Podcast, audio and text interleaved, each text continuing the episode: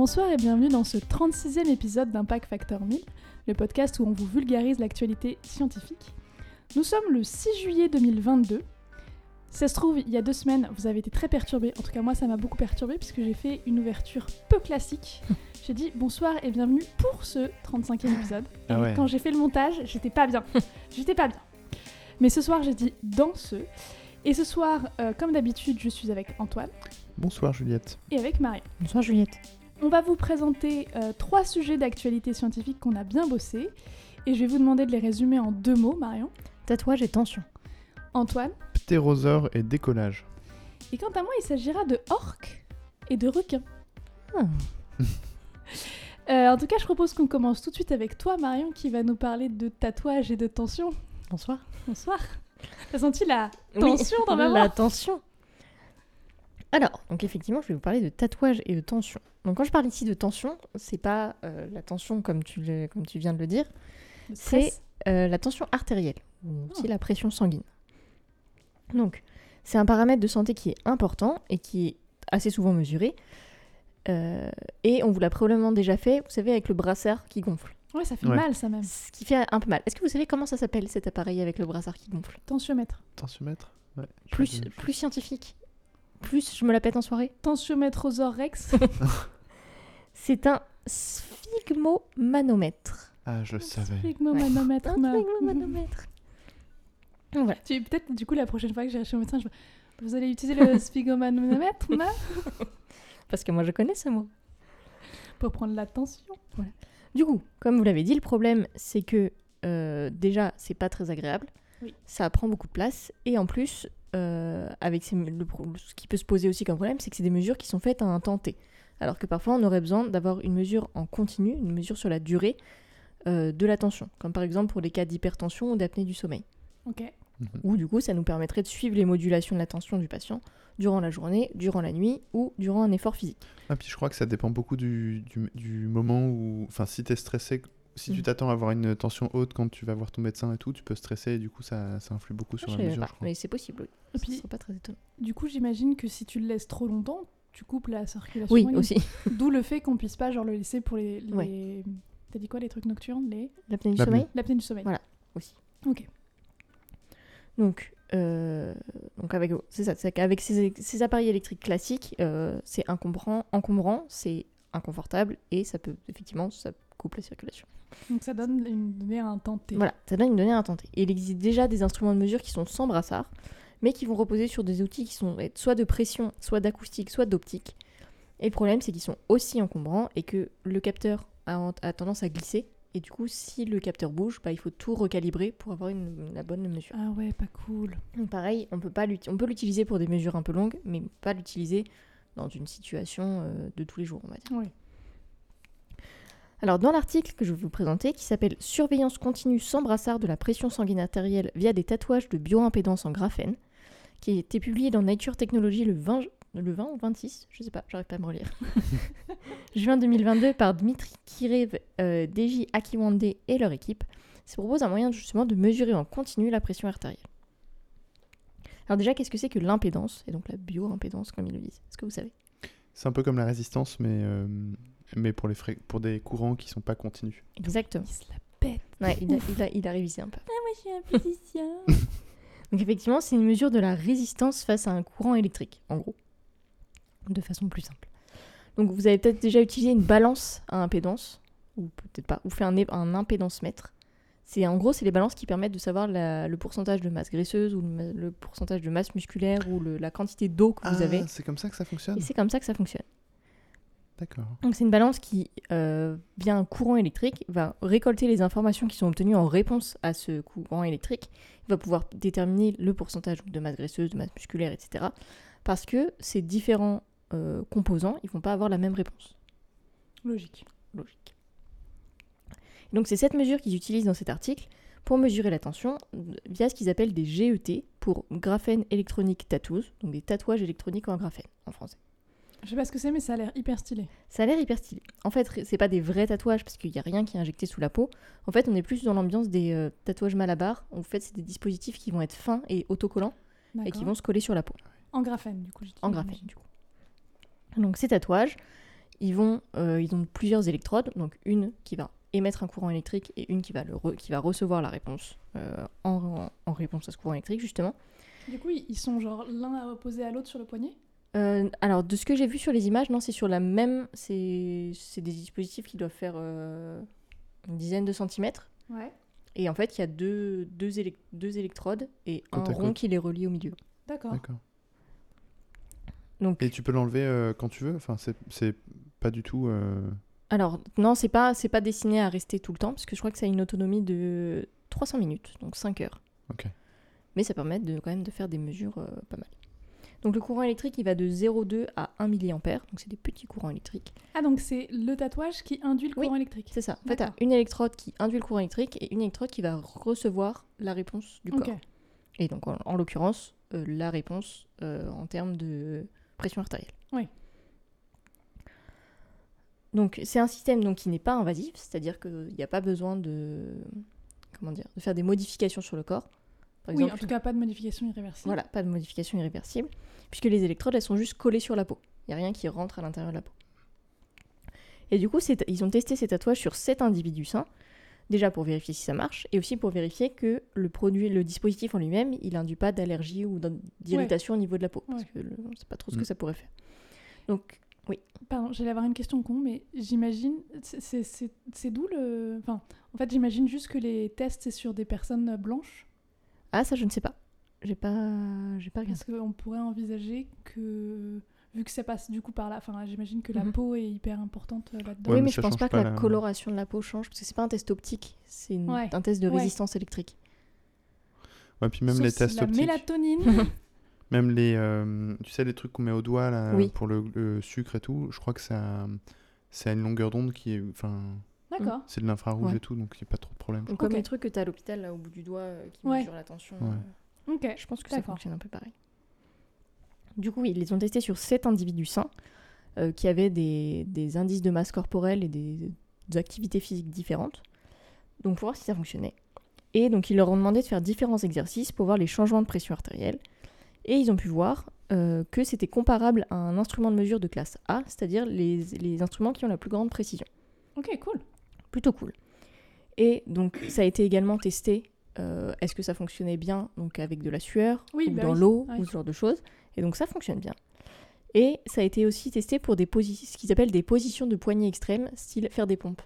Parce que c'est un truc qui se met Ah, sur le oui. poignet et en fait en bougeant les, en bougeant Ouais, l'électrode, ça aurait pu euh, changer les mesures. Ce qui est le problème avec d'autres dispositifs où les électrodes bougent et que du coup faut tout recalibrer. Mais comment ils récupèrent les données? Euh, je pense que alors ils ont des ils entraînent des algorithmes avec du, ma- du machine learning qui, si j'ai bien compris, sont directement impliqués, Ah Implanté intégrés, oui, implantés dans le dispositif. dans le tatouage? Yes. Si j'ai bien compris. Ça c'était pas c'était pas hyper clair. D'accord. Ok. Donc voilà. Et donc ils ont testé différentes activités physiques et ils ont aussi laissé les, les tatouages pendant, je crois que c'est trois jours sur les gens où ils faisaient un petit peu leur vie pour voir euh, si ça marchait bien dans la vie de tous les jours. euh, Oui, ça a duré combien de temps? Parce que tu disais 5 heures d'autonomie? Oui, mais je pense que du coup, je sais pas s'ils peuvent les, s'ils les changent ou s'ils peuvent les Les recharger. recharger. Je, ça, j'ai pas trop compris. Donc voilà, donc c'est un dispositif qui, pour l'instant en tout cas, fonctionne plutôt bien et est plutôt prometteur et permettrait d'avoir une, une mesure euh, en continu et assez, euh, Sans couper le- Voilà. la circulation. Assez euh, discrète et euh, utile, Ouais, enfin comment efficace, dire, quoi. efficace et aussi, je sais pas trop comment dire, euh, pas contraignante dans la vie de tous les jours Ouais. euh, Ouais, ouais. pour les gens qui en ont besoin. Et ils ont expliqué pourquoi ils utilisent du graphène ou c'est juste comme je, ça? Si- Parce que c'est à la mode. Euh, je sais pas si c'est à la mode, mais je pense que c'est ce qui était le plus, le plus adapté. Et je pense que c'est aussi parce que c'est ce que tu peux avoir qui est très fin aussi. Ok. Parce que là, ils disent que je crois que c'est deux couches de graphène pour une des électrodes et trois couches pour l'autre. Ah ouais. Un truc comme ça. Donc c'est un truc qui est vraiment. De, de ce qui montre sur les images, c'est vraiment quelque chose de très fin. Ok. Et c'est assez discret, puisque c'est des. un- on dirait les. Sur l'image, on dirait un peu les, les pansements transparents. Je sais pas si vous voyez Ah oui. les, les Ouais, pansements ça où se il y a. trouve, on en trouvera vraiment dans les malabars, quoi. Peut-être. et voici Alors, on de votre blague sming le maître. On n'a pas de blague, mais on a votre pression artérielle dans le temps, si vous voulez. Voilà. Donc, euh, Eh, pas mal. choisissez. hein, euh. Ok. Bah, c'était... Ça a l'air assez chouette. Ça a l'air assez chouette. Il y a des photos dans l'article? Oui, elles sont dans les données supplémentaires, mais je les mettrai avec, euh, avec tout ce qu'il faut. Ça pourrait être utile pour les animaux aussi. Je me dis. Ouais, mais après, ça dépend. Je ça pense qu'avec les poils, ça doit être un peu gênant. Bah, tu rases. Vrai que tu rases. Tu rases.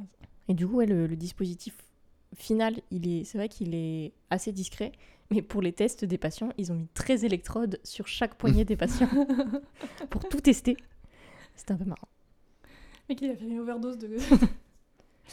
ok, bah merci beaucoup. Euh, moi, je vais enchaîner avec orques et requins. Vous n'êtes pas sans savoir que euh, les orques et les grands requins blancs en particulier sont euh, les plus grands prédateurs des océans. Et à votre avis, s'il y a une battle euh, orque euh, grand requin blanc, qui est-ce qui gagne Orque. L'orque. 100% orque. 100% orque. Alors 100% orque, mais en fait la réalité c'est qu'il y a très peu d'interactions entre les deux espèces qui, Mhm. sont, euh, qui ont été observées et qui ont été euh, enregistrées. Euh, mais effectivement dans celles qu'on a enregistrées, quand il y a fight, c'est l'orque qui gagne. Ouais. Déjà Ouais, l'orque j'aurais qui fait... J'aurais tout misé- j'aurais fait tapis sur l'orque. vraiment. Déjà l'orque qui fait 2 à, 1 à 2 mètres de plus que Mhm. euh, le grand requin blanc. Et puis il y a aussi euh, une question du, du fait que... Ça n'a pas de, sens logique ma phrase, mais Non. il y a aussi le fait que euh, les orques sont généralement en groupe alors que euh, les grands requins blancs sont plus isolés. Et juste, ils vivent dans la même région à peu près ou pas? Et bien ils peuvent se croiser parce qu'en fait des, des orques et des grands requins, enfin des orques tu peux en avoir à, à différents endroits et en fait tu as des sous-populations d'orques. Les orques, ça migre un peu aussi, non? Ça migre un peu mais en fait de, ce que j'ai compris il y a des sous-groupes d'orques Mhm. et par exemple il y en a qui restent près des côtes, il y en a qui euh, vont, qui restent plutôt euh, en mer et euh, il y en a qui, qui se baladent entre les deux. Et notamment dans les sous-populations d'orques, ça peut être en fonction de où ils sont, mais ça peut être aussi en fonction de leur régime. Et tu as une sous-population d'orques qui, qui a un régime plutôt à base de requins, justement. Ouais. C'est euh, l'irrespect. c'est voilà. Alors c'est pas euh, principalement des grands requins blancs, mais les grands requins blancs peuvent en faire partie et, euh, et deux autres espèces de, de requins. Euh, et parlant d'orques qui, euh, qui fait partie de cette sous-population, en 2009, euh, Dave Horvis, qui est capitaine d'un d'un bateau, alors je crois de tourisme, je crois avoir compris que c'était un bateau de tourisme pour observer les animaux marins, observe au large de la Namibie, donc euh, Namibie, euh, c'est en... euh, voilà. Euh, Au sud de l'Afrique. voilà, au sud de l'Afrique. Deux orques mâles qui euh, semblent être âgés d'environ 10 ans. Euh, alors, à un endroit, j'ai trouvé qu'ils étaient frères, mais j'ai pas retrouvé cette Mhm. information ailleurs. comment, comment tu peux savoir euh, Je sais pas. D'accord. Je sais pas. Et surtout, ce qui est assez intéressant, c'est que ces deux orques, ils ont tous les deux une nageoire dorsale effondrée. Comme- Ah, c'est quand elle fait comme euh, dans Sauver, Sauver Willy. Exactement, comme dans Sauver Willy, qui a la nageoire euh, dorsale effondrée. Et en fait, dans Sauver Willy, euh, c'est quelque chose qu'on retrouve beaucoup dans les, chez les orques en captivité. Ils ont la nageoire euh, effondrée parce qu'ils nagent pas assez. Et donc, ils... en fait, normalement, en fait, il n'y a pas d'os dans Ah oui. une nageoire dorsale d'un d'un orque. Et c'est la tension en nageant Mhm. qui leur permet de la maintenir. euh, parce que ça peut faire 1m80, hein, une nageoire dorsale Ah ouais. Ah d'orque. Et, euh, et c'est pour ça qu'elle retombe pour les orques en captivité. Pour les orques sauvages, et en l'occurrence il s'agit d'orques sauvages, on voit des orques qui ont des, euh, nageoires dorsales effondrées. Souvent c'est des orques qui sont en mauvaise santé, euh, santé tout simplement. Mais en tout cas, chez ces deux-là, qui avaient l'air d'aller bien, ils ont tous les deux, en plus ils sont frères, donc ça se trouve il y a une cause génétique, la nageoire, enfin si ils sont frères, la nageoire dorsale effondrée, et en fait il y en a un qui a la nageoire dorsale effondrée à gauche, qu'il a donc appelé bâbord, et un qui a la nageoire effondrée à droite, qui a donc appelé tribord. C'est très marrant. Et, euh, et donc ces, ces deux orques sont devenus euh, rapidement assez connus euh, pour cette, cette particularité. Donc là, on est en 2009 euh, au sud de la Namibie. Euh, à côté de ça, au sud de l'Afrique du Sud, on a une ville qui s'appelle Gansbaï. Je sais pas du tout si je le prononce bien. Donc l'Afrique du Sud au sud de l'Afrique également. Et bizarrement, Merci euh, De rien. qui est un, un village de pêcheurs et qui est en fait assez connu parce que c'est un site où on peut observer beaucoup de grands requins blancs. Et quand je dis beaucoup, c'est que par exemple entre 2008 et 2016, on a une moyenne par jour d'observation de 7 requins blancs Par jour. par jour. Ah oui. Différents, tu ça que te, je veux dire. tu te baignes pas trop. Tu peux, mais après c'est au large. C'est Oui. pas. euh, Ouais, mais c'est quand même. Au large de cet endroit-là, et en fait c'est un endroit où euh, il y a beaucoup de bateaux. Qui, En fait, Mhm. il y a- il y, a des compagnies qui ont, euh, qui ont le droit, euh, qui ont le droit d'aller d'aller faire observer les, les requins avec des cages et tout, et qui prélèvent aussi des données pour, pour justement des recherches scientifiques. Et donc, bref, c'est un endroit où on voit beaucoup de, de, de requins blancs et qui est vraiment connu pour ça, parce qu'en fait, il y a un lieu où ils se retrouvent, les requins blancs, pas loin de, de cet endroit. Mhm.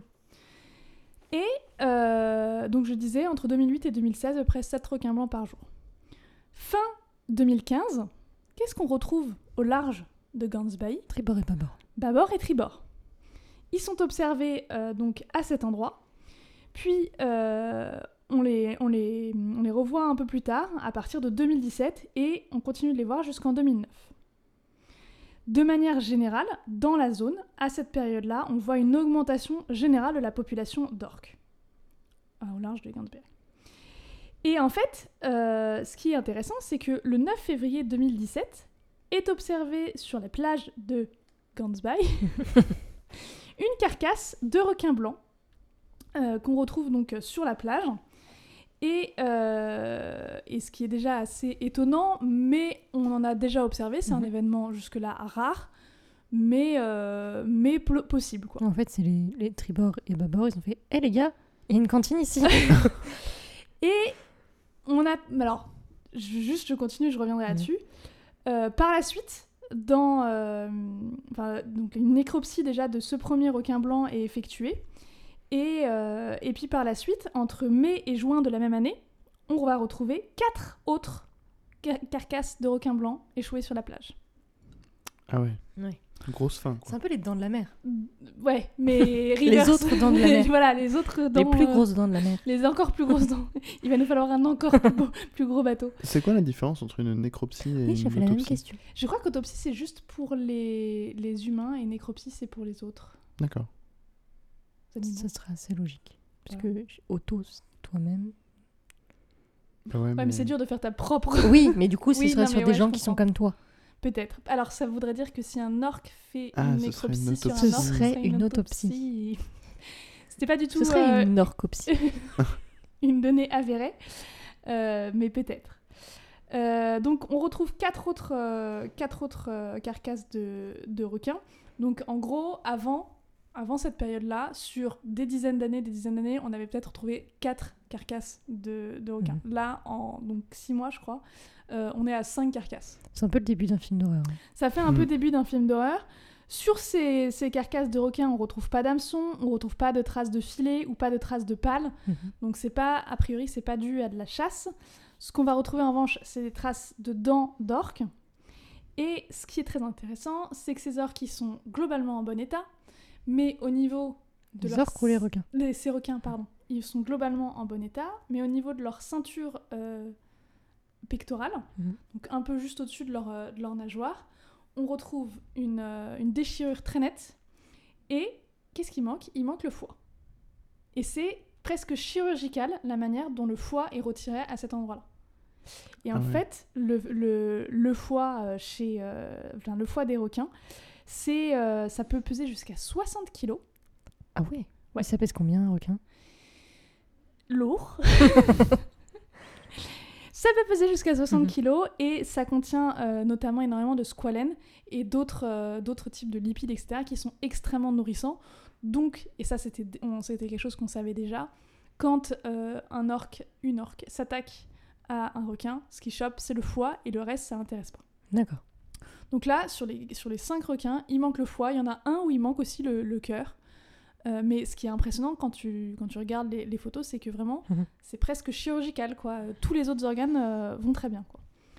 Donc tout ça pour dire que, euh, a priori, ces orques ont été attaqués par des... Ces requins, pardon, ces grands requins blancs ont a priori été attaqués par des orques. Au moment où les orques qu'on observait le plus dans le coin à cette période-là, c'était les frères Babor et Tribord, quoi. Donc euh, oui, après, et en plus on sait que eux ils viennent d'une sous-population qui se nourrit justement Mhm. euh, de requins, et donc ils, ils se tapent une bonne réputation de, de tueurs de requins.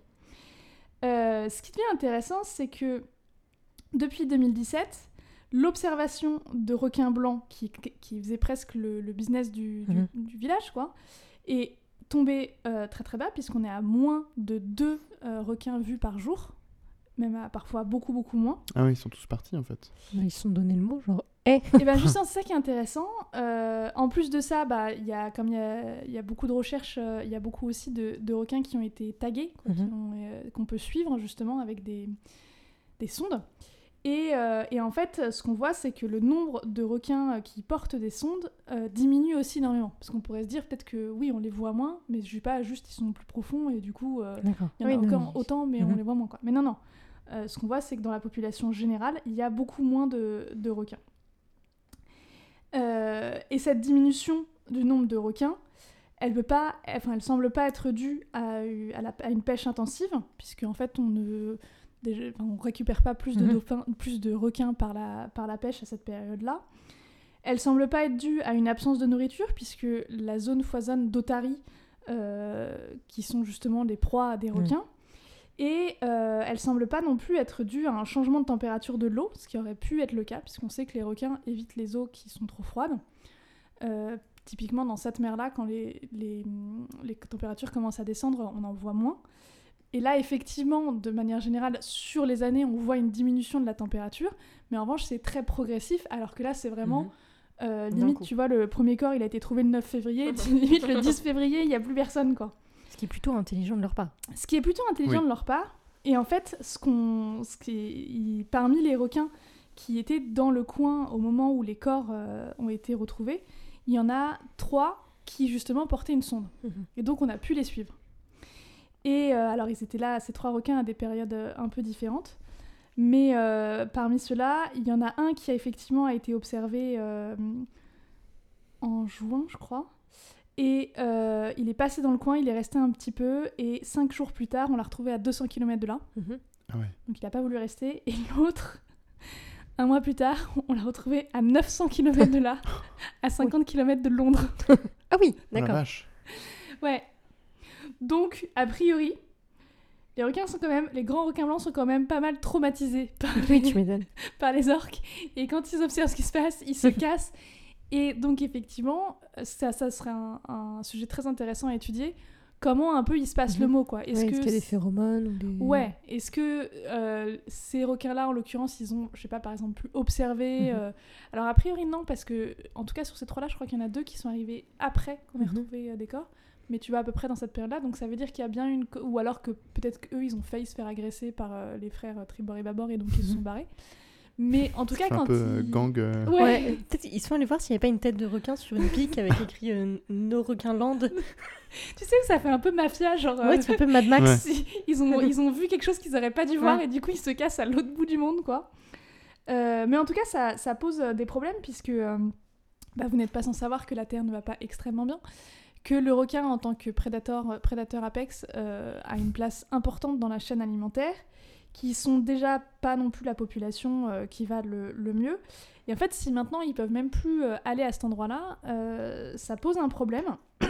Puisque c'était un lieu de rencontre et donc de reproduction, j'imagine. Alors ça, ils en parlent pas. En fait, ce, ce dont ils parlent, c'est que du coup, l'absence de ce prédateur-là permet à d'autres populations de grandir. Notamment, euh, comme population qu'ils ont vu grandir euh, depuis 2017, c'est le requin cuivré, euh, qui a augmenté euh, depuis, euh, depuis ce moment-là. Mais si il se passe, par exemple, pour le requin cuivré, la même chose pour les otaries, qui sont dans le coin et qui sont vraiment les proies des requins, ça peut poser problème puisque les otaries, elles, sont les prédatrices principales des pingouins d'Afrique, Ah qui est une, une espèce qui est déjà en danger critique d'extinction.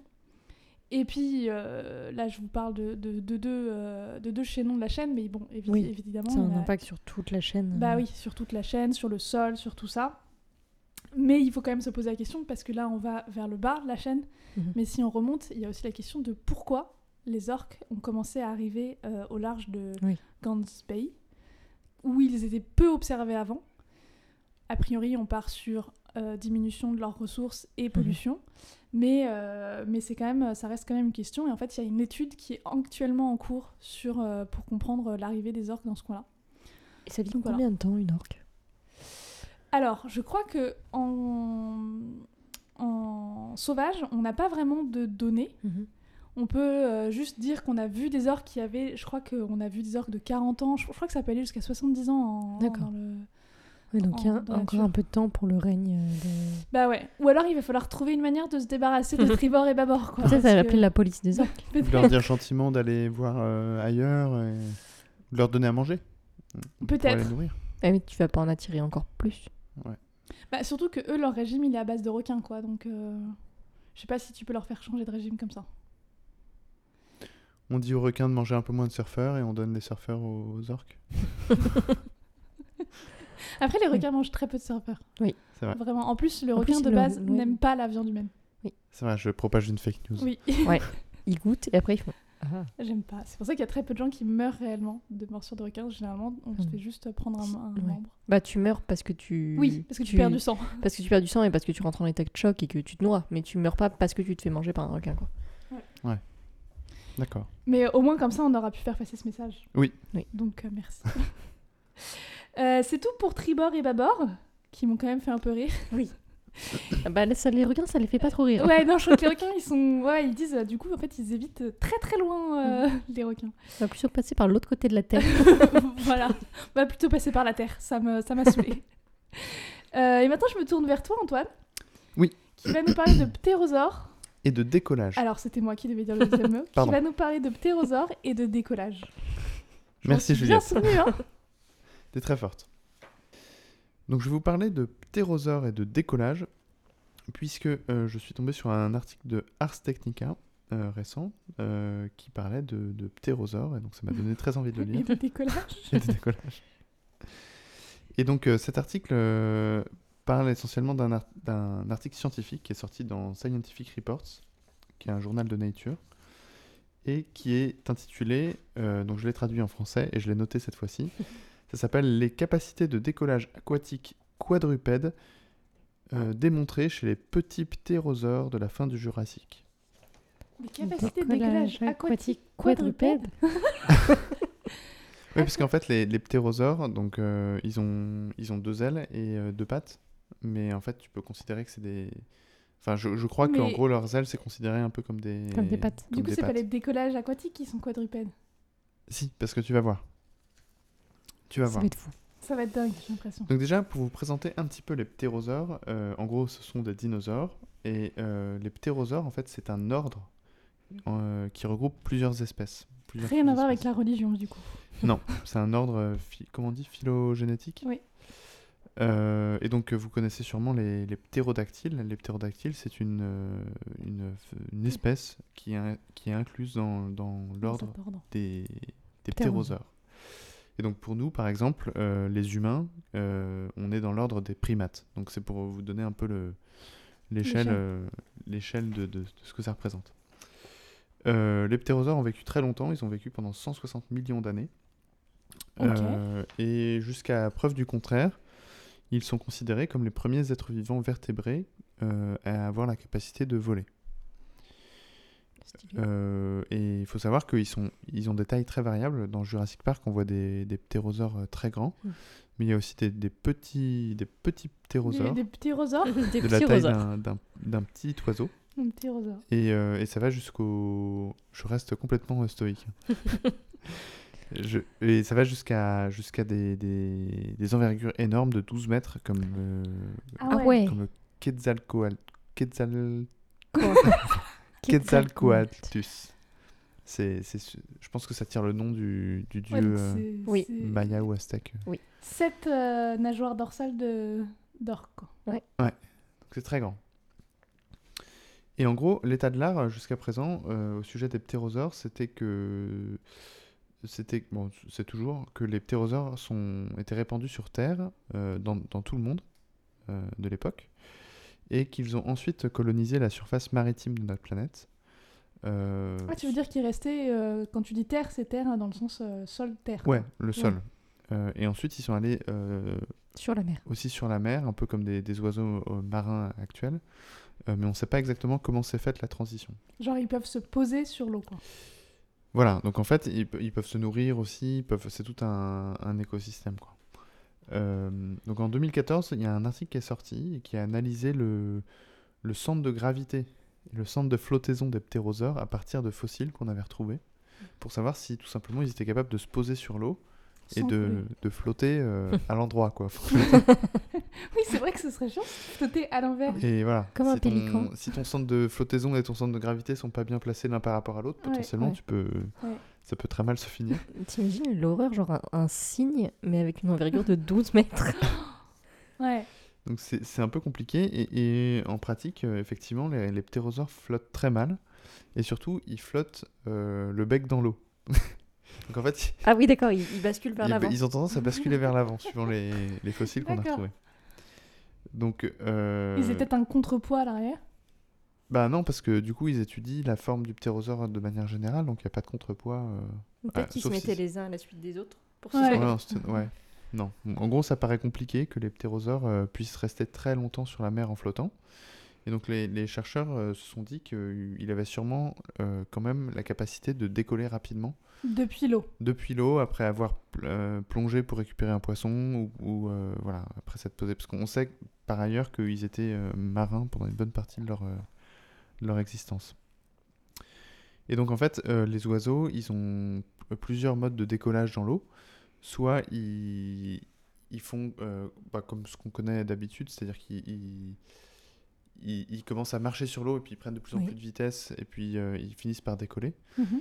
soit ils s'élancent d'un bond, donc il y a Mhm. quelques espèces d'oiseaux qui font ça, ils s'élancent d'un bond et après ils se mettent à voler directement. C'est dommage, vous aurez pas euh, le mime de Antoine qui, qui fait l'oiseau. Et, et je crois que les, les- le sujet du décollage chez les ptérosaures, c'est un sujet déjà Mhm. abordé sur Terre parce que c'est un peu compliqué euh, quand on a une, une grande surface d'aile. Ouais, ouais, ouais. Parce qu'après, si tes ailes, elles sont lancer. dans l'eau, c'est compliqué de se de Ouais. relever, je Ouais, pense. voilà. Donc euh, c'était déjà un problème sur Terre et alors sur l'eau, les, les chercheurs se demandaient comment c'était possible de, de, de- de- de décoller pr- principalement. Et apparemment c'est plus compliqué pour les petits oiseaux, pour les petits ptérosaures, Les pardon. petits rosaures. Parce que, parce que pour eux, euh, l'eau est un peu plus euh, visqueuse. En fait, euh, il Ah oui, y a un phénomène qu'on appelle la. hum, viscosité. la- non, c'est la, la- la surface de, de tension de, de, de l'eau. Et euh, qui fait que tu as tendance à rester collé à l'eau. Et plus t'es petit, par exemple, un insecte, il, va, il, il est complètement. euh, Oui. il reste à la surface de l'eau, il est complètement collé. Quoi. Donc pour les petits ptérosaures, apparemment, c'est plus compliqué.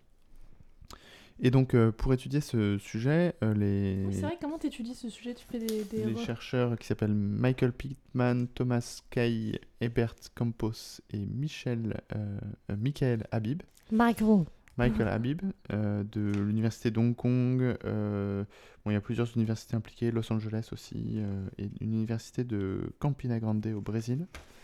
Donc c'était assez euh, euh, mondialisé International. comme, comme sujet Cosmopolite. cosmopolite. Euh, ils ont étudié un, un spécimen de fossile qui était conservé au musée d'histoire naturelle de Berlin, encore un autre pays, et ils ont utilisé un laser. Ah, On il l'attendait. eu Euh, encore une fois Ils ont utilisé un laser ultraviolet, donc à 405 nanomètres. T'allais dire ultra violent. Ah, Attends, euh, déjà non. Pas sur les fossiles. Non, le laser était plutôt, euh, plutôt cool. Il faisait 600 milliwatts, donc ça reste euh, raisonnable quand même.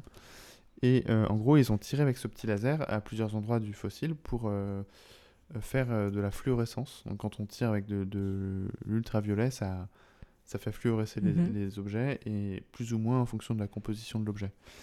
Et ça leur a permis, de, après plusieurs étapes de, de traitement de l'image, etc., de reconstituer un petit peu des, des structures qui apparaissaient moins Mhm. facilement, et notamment les membranes des ailes et aussi les membranes des pattes. Euh, parce que euh, du coup, ils se sont rendus compte que, euh, Ça pas de palmer. que les pattes du spécimen en question euh, étaient totipalmées. Je trouvais ça Oh. rigolo comme mot. Ça veut dire qu'il y a des palmes à tous les doigts? Voilà, c'est-à-dire que toutes les phalanges sont jointes par une membrane, comme les canards, et, et c'est a Mhm. priori pour se propulser dans l'eau. C'est un peu un podcast étymologie, je trouve, euh, Oui. ce soir. Mais attends, euh, les pattes, t'as dit que du coup c'était euh, quadrupède. Donc quand tu parles des pattes, tu parles des pattes arrière, mais aussi celles qui. Parce que est-ce qu'ils ont euh, au niveau des ailes des. Des des petits doigts. Oui, Ouais. en fait, leur- toute, leur, toute l'aile est, une, est un- une énorme main, quoi. Comme les Donc, chauves-souris. euh, D'accord, comme les chauves-souris. C'est ça. Ok. Et donc euh, c'est pareil, c'est une sorte de main palmée, sauf que l'intérêt principal c'est de voler, quoi. Comme les chauves-souris Ou alors t'as des espèces de petites mains. Voilà. Ah ça, je sais pas. Genre écureuil volant ou chauve-souris? Ça, Antoine, euh, faut savoir. Hein. Faut choisir dans la vie.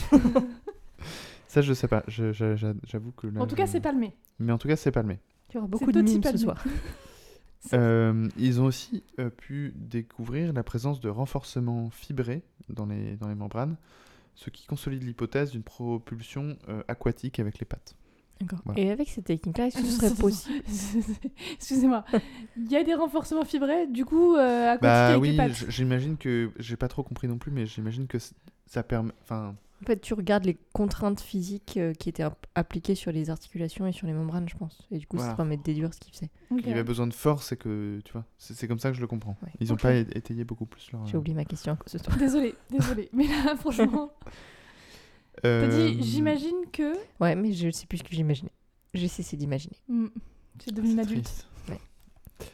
Euh, et ensuite, ce qu'ils ont fait, ce que j'ai trouvé assez intéressant, c'est qu'ils ont calculé le, la surface de contact euh, à la fois des ailes et des, et des pattes Mhm. euh, palmées euh, pour essayer de, de faire tourner, même pas essayer, euh, faire tourner un modèle physique Oh pour euh, estimer, alors voir euh, déjà comment euh, le squelette pouvait bouger, Mhm. donc euh, comprendre comment, euh, quel mouvement il, il était capable de faire au décollage, et aussi surtout de calculer la force nécessaire euh, pour se propulser hors de l'eau et euh, se mettre à voler directement. Mais Est-ce qu'on a des vidéos de Non. simulation? Non, mais en revanche, il y a le fichier Excel avec lequel ils ont fait la simulation, trop bien. et euh, c'est pas mal.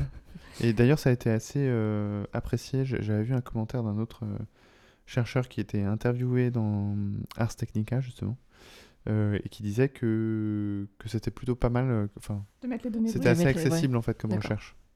Mais moi, il y a un truc qui me perturbe, c'est que peut-être qu'ils plongeaient dans l'eau pour aller choper euh, des poissons, mais qu'ils ressortaient, tu vois, en genre ils nagent. J'ai encore vu un truc. ils nagent vers le haut et en sortant, ils s'élancent. Tu vois ce que je veux dire? Un peu comme les, Ouais. les, Les les albatros. Bah, ils font pas vraiment ça, justement, les oiseaux. euh, je sais pas. Je, je sais pas trop. Peut-être. Est-ce que vraiment ils étaient posés en mode canard? Profite de leur Vraiment, inertie pour euh, bah, ça. jaillir hors de l'eau. Et... C'est ça ma question. Ouais, mais je me dis qu'avec justement la tension de surface et le poids de l'eau, je suis pas sûre que tu puisses trop faire ça. Je sais pas. Je sais pas. Comme nous, Là, tu vois, si tu te proposes, propulses sous l'eau, tu peux pas sortir de l'eau tel un dauphin, tu vois. Un peu quand même. Euh, c'est très dur. Euh, donc euh, voilà, donc ils ont fait tourner ce modèle physique. Et du coup? Et du coup, la conclusion, c'est que euh, c'est probablement ce que, ce que faisaient les ptérosaures et c'est tout à fait possible suivant ce qu'ils ont mesuré. Mais que- que- de quoi? Donc, bah, le fait de, de- à partir d'un état statique à la surface de l'eau, Genre, où tu as pas. tendance à flotter vers l'avant et à te retrouver le bec dans l'eau, et ben apparemment, euh, su- suivant leurs mesures et les calculs d'autre part, et ben ils sont capables de, de replier un petit peu leurs ailes, de de- d'approcher leurs ailes de leur corps, de pousser avec une partie de leurs ailes et aussi avec leurs pattes pour se sortir de l'eau et ensuite donner un grand coup d'aile qui, les- D'accord. qui leur permet de se, se mettre en l'air. C'est pas le modèle où ils courent sur l'eau et après ils s'envolent. Ouais, Voilà. du coup, c'est pas ce modèle-là en tout cas. C'est ça. Ok, Et donc je trouvais ça euh, plutôt cool. C'était très cool. c'était plutôt cool. Moi, j'ai beaucoup aimé. Oui, moi aussi. Mais bon, ça m'empêche pas de me poser des questions, comme par exemple Marion. Bonsoir. Bonsoir. Qu'est-ce qu'on peut faire si on aime bien les sciences et qu'on aime bien sortir aussi? Eh ben, j'ai comme d'habitude quatre trucs à vous proposer. Parce que je voulais dire quatre ateliers, mais c'est faux puisqu'il y a trois expos et un atelier à vous proposer. Donc la première expo est la suivante, qui est Risque Oser l'Expo, qui est jusqu'au 6 novembre 2022 à la Turbine à Annecy, qui vous permet d'expérimenter différents risques dans des environnements contrôlés. Donc ça va être par exemple euh, des lunettes qui simulent 6 verres d'alcool, ça Ah. va être euh, des câbles à traverser euh, comme des funambules, ce genre de choses, qui permettent du coup euh, d'expérimenter ces risques dans des environnements contrôlés et aussi de comprendre pourquoi ces activités sont à risque. C'est pas mal. C'est pas mal. J'aime bien. Ensuite, une expo plus euh, artistique qui est Disnovation de Grégory Chatonsky, qui est une euh, expo artistique sur l'intelligence artificielle et l'innovation, et du coup qui se qui s'articule en fait sur l'histoire d'une dystopie. Et donc euh, comment l'intelligence artificielle et les innovations pourraient mener à cette dystopie et quel rôle auraient- ils auraient à jouer. Ok. Et c'est jusqu'au 9 octobre à la Cité des Sciences et de l'Industrie à Paris. Très intéressant. Ensuite, dernière expo, euh, qui est Secret de la Terre au Musée des Confluences à Lyon, jusqu'au 22 octobre. Donc c'est une exposition que, assez rare de géologie, puisque je n'en ai pas souvent de la géologie, et euh, qui permet de voir l'énorme collection de minéraux euh, du musée, qui est près de 10 000 pièces euh, de cailloux.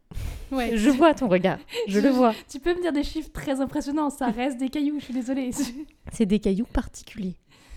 ça reste des cailloux. Voilà. Et dernière chose, un atelier, enfin plusieurs ateliers même à vous proposer, puisque euh, le Jardin des Plantes à Paris organise les jeudis jusqu'au 25 août, sauf le 14 et le 21 juillet, des sciences participatives au jardin. Donc ça vous permet de participer à des projets de sciences qui sont encadrés par un expert. Et donc dans le temps qui reste là jusqu'au jusqu'au 25 août, vous pouvez participer à, à la découverte des météorites, les amphibiens du Jardin des Plantes ou Corneille Paris. Ok. Voilà. Pas mal. Sur les corneilles ou sur. euh, Sur les corneilles, Ouais. pas parce qu'on vient de loin. D'accord. Ok, ben merci beaucoup. Euh, on va conclure déjà en vous euh, disant que c'est le dernier épisode de la saison. De de cette, euh, non, de cette saison 3 et, et donc euh, de cette année 2021-2022, où on a quand même sorti plus d'épisodes que dans la saison Oui. 2. Oui. On a réussi à, à retrouver euh, euh, une régularité qui, euh, dont je suis très fière. Oui. Ça c'est sûr. On vous dit aussi, comme d'habitude, que bien toutes les sources de- des sujets dont on vous a parlé sont dans euh, les- la description du podcast. Que vous pouvez euh, suivre le podcast, enfin vous pouvez écouter le podcast sur notre site, mais aussi sur tout un tas d'autres plateformes comme euh, iTunes, Apple Podcast, etc., etc. Vous pouvez aussi euh, nous suivre sur les réseaux sur, euh, sur Twitter à impf1000, IMPF et le nombre 1000. Ça vous fait plaisir quand je dis Là, ça il aura fallu 34 épisodes. Oui, bah en même temps, tu me l'as dit entre le 34 et le 35e épisode. Donc, euh, bon. Vrai. Euh, maintenant, vous pouvez même nous retrouver sur LinkedIn, euh, si, si vous en avez envie. En tout cas, c'était le 36e épisode d'Impact Factor 1000. On espère que ça vous a plu. Et on se retrouve dans deux mois.